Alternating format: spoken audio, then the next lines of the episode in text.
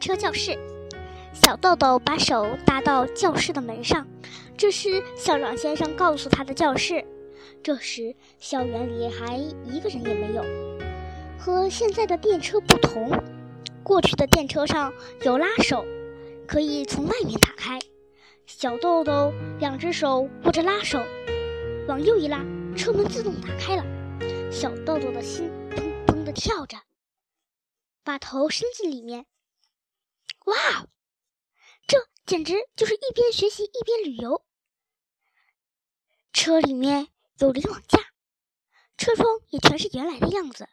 要说有什么不同，那就是把司机的座位换成了黑板，把长椅子拆了下来，换成了小学生用的桌子和椅子。桌椅前面的电车也好好的摆放着。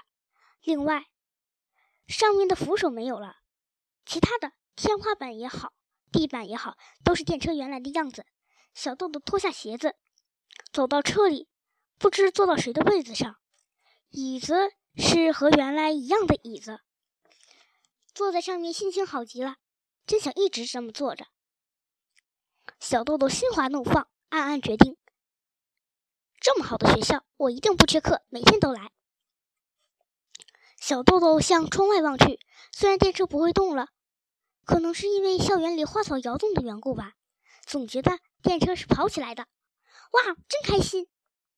他把脸贴在玻璃窗上，不由得唱起了舞童曲的歌：“非常快乐，快乐非常。要问这是为什么？”唱到这里，有人上车了。那是一个女孩子，她取出了笔记本和文具盒，放到桌子上，然后踮起脚尖，把书包放到离网架上，把装鞋的袋子也放了上去。小豆豆赶紧停止歌声，学着女孩子的样子做了一遍。接着上了一个男孩子。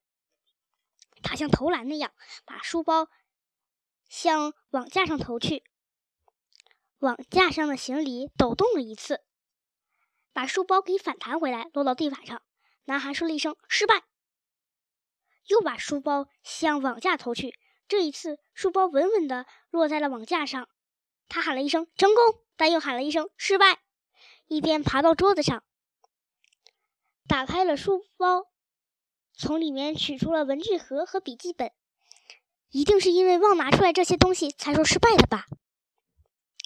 就这样，小豆豆的这辆电车上共来了九名学生，他们就是八学园一年级全部学生了，而且这也是同一辆电车旅行的伙伴们。